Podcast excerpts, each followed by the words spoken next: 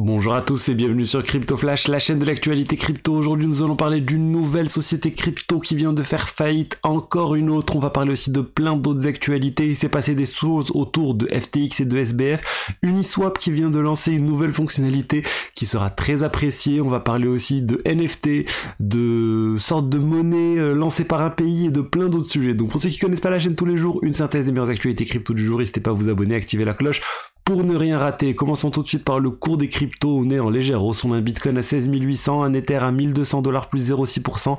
Dans sa globalité, le marché, il est en hausse de 0,20%, mais rien de majeur. Je voulais commencer rapidement par le sujet autour de FTX et de SBF. SBF, du coup, le fondateur de FTX, devrait bientôt arriver aux États-Unis. L'extradition devrait avoir lieu ce mercredi, du coup aujourd'hui.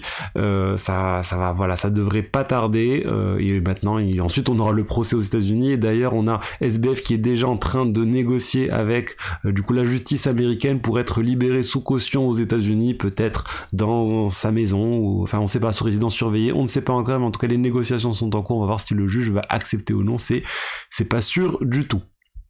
Je voulais maintenant vous parler de la nouvelle société crypto qui est en faillite, qui est sous la protection du chapitre 11 du système des faillites aux États-Unis. C'est Core Scientific, c'est l'un des plus gros mineurs de Bitcoin au monde, qui représente près de 10% du hash rate, du coup de la puissance de calcul du Bitcoin. C'est juste énorme, c'est vraiment un mineur énorme et finalement, bah, ils ne sont plus rentables avec l'augmentation du coût de l'électricité, la baisse du prix du Bitcoin. bah, tout ça fait qu'ils ne sont plus rentables, ils n'arrivent plus vraiment à gérer, à, à payer aussi leurs dettes. Ils ont plein de personnes qui doivent de l'argent et du coup pour se protéger de tout ça, ils ont préféré euh, se euh, restructurer. Donc c'est quelque chose qui euh, que la plupart des sociétés crypto font quand ils n'ont plus d'argent. Mais la plupart des sociétés tout court, hein, c'est une sorte de régime de protection pour pouvoir se réorganiser, proposer un plan pour sortir du système du régime de la faillite et bah, rebondir. Donc on va voir s'ils vont réussir à faire cela. C'est vraiment dommage pour l'écosystème crypto. On est encore en train de voir aussi des choses liées à la chute de Celsius, de FTX. On a Celsius qui doit plus de 5 millions de dollars à, euh, à, Core Scientific.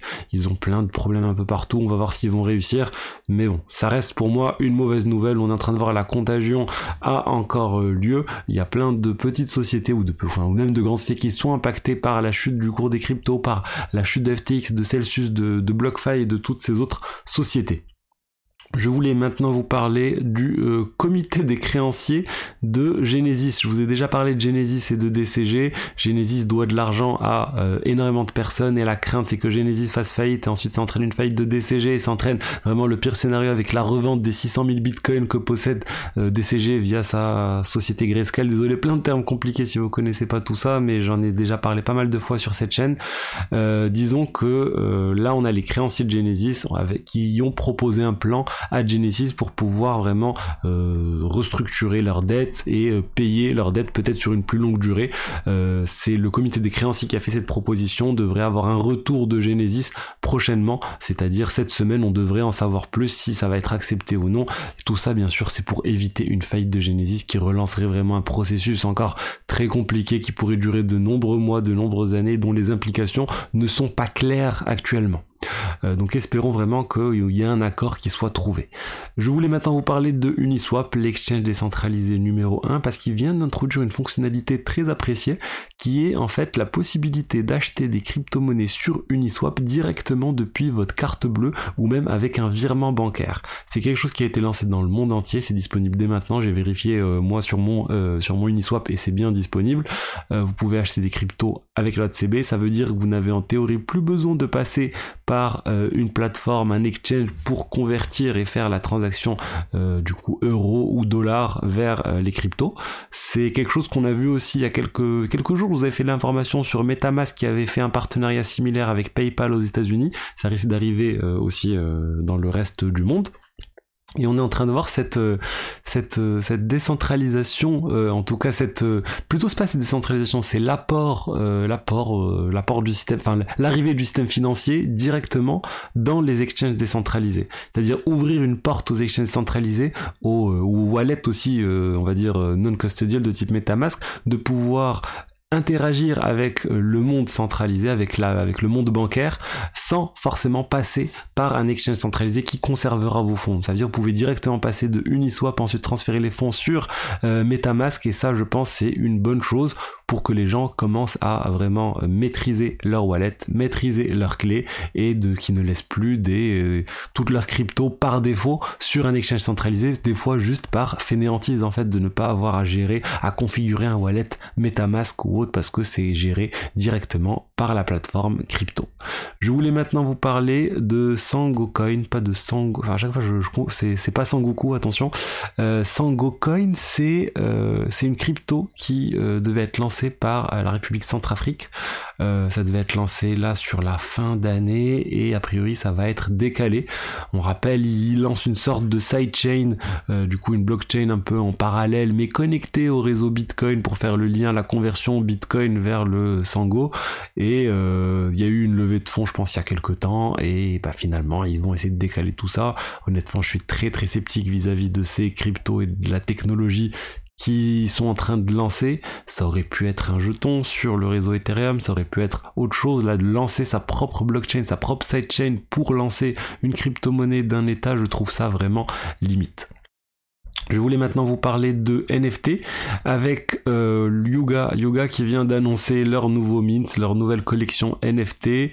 On n'a pas encore les détails mais ça arrivera demain. C'est le The Trial of Jimmy the Monkey, donc le, le, procès de Jimmy the Monkey, Jimmy le singe. On devrait avoir plus d'informations demain avec un, un film, qui, un court métrage qui devrait sortir pour en savoir plus. Et il y aura euh, bien sûr des avantages pour ceux qui possèdent les NFT Yuga. Et plus vous possédez des NFT, plus vous vous serez dans des euh, tiers, disons, plus intéressants. Le euh, tiers, le, meilleur tiers, c'est ceux qui ont, voilà, ceux qui ont un Board Ape Club et un Board, euh, Ape Kennel Club, donc le chien. Vous pouvez aussi minter juste avec les Board Ape Club. Vous pouvez minter juste avec les Mutant Ape Club. Si vous avez aussi les Mutant Ape Club plus un, plus un chien, ça va vous faire un tiers aussi intéressant. Donc on peut voir, c'est bien sûr toujours dans l'avantage, dans l'optique d'inciter les personnes à garder leur NFT Yuga Labs pour les avantages. Et il y a plein de personnes qui vont par exemple se jeter là sur les Ape Kennel Club pour pouvoir être dans un tiers plus intéressant. On va voir ce que ça va donner. Yuga, il ne lâche rien. J'avais fait la news sur le changement de CEO là qui a eu lieu il y a quel... enfin je parlais hier je crois avec l'arrivée de l'ancien président d'Activision Blizzard chez Yuga. Donc ils continuent de développer leur propriété intellectuelle. Ils vont lancer plein de choses et bien sûr le gros projet qui arrive pour on ne sait pas quand c'est Other Side leur euh, leur jeu euh, leur métaverse leur jeu multijoueur qui devrait arriver bientôt. Euh, en parlant de NFT, on a Scottie Pippen qui est une légende aussi du monde de la NBA qui vient de lancer sa collection NFT qui a été vendue en un peu plus d'une minute, 77 secondes.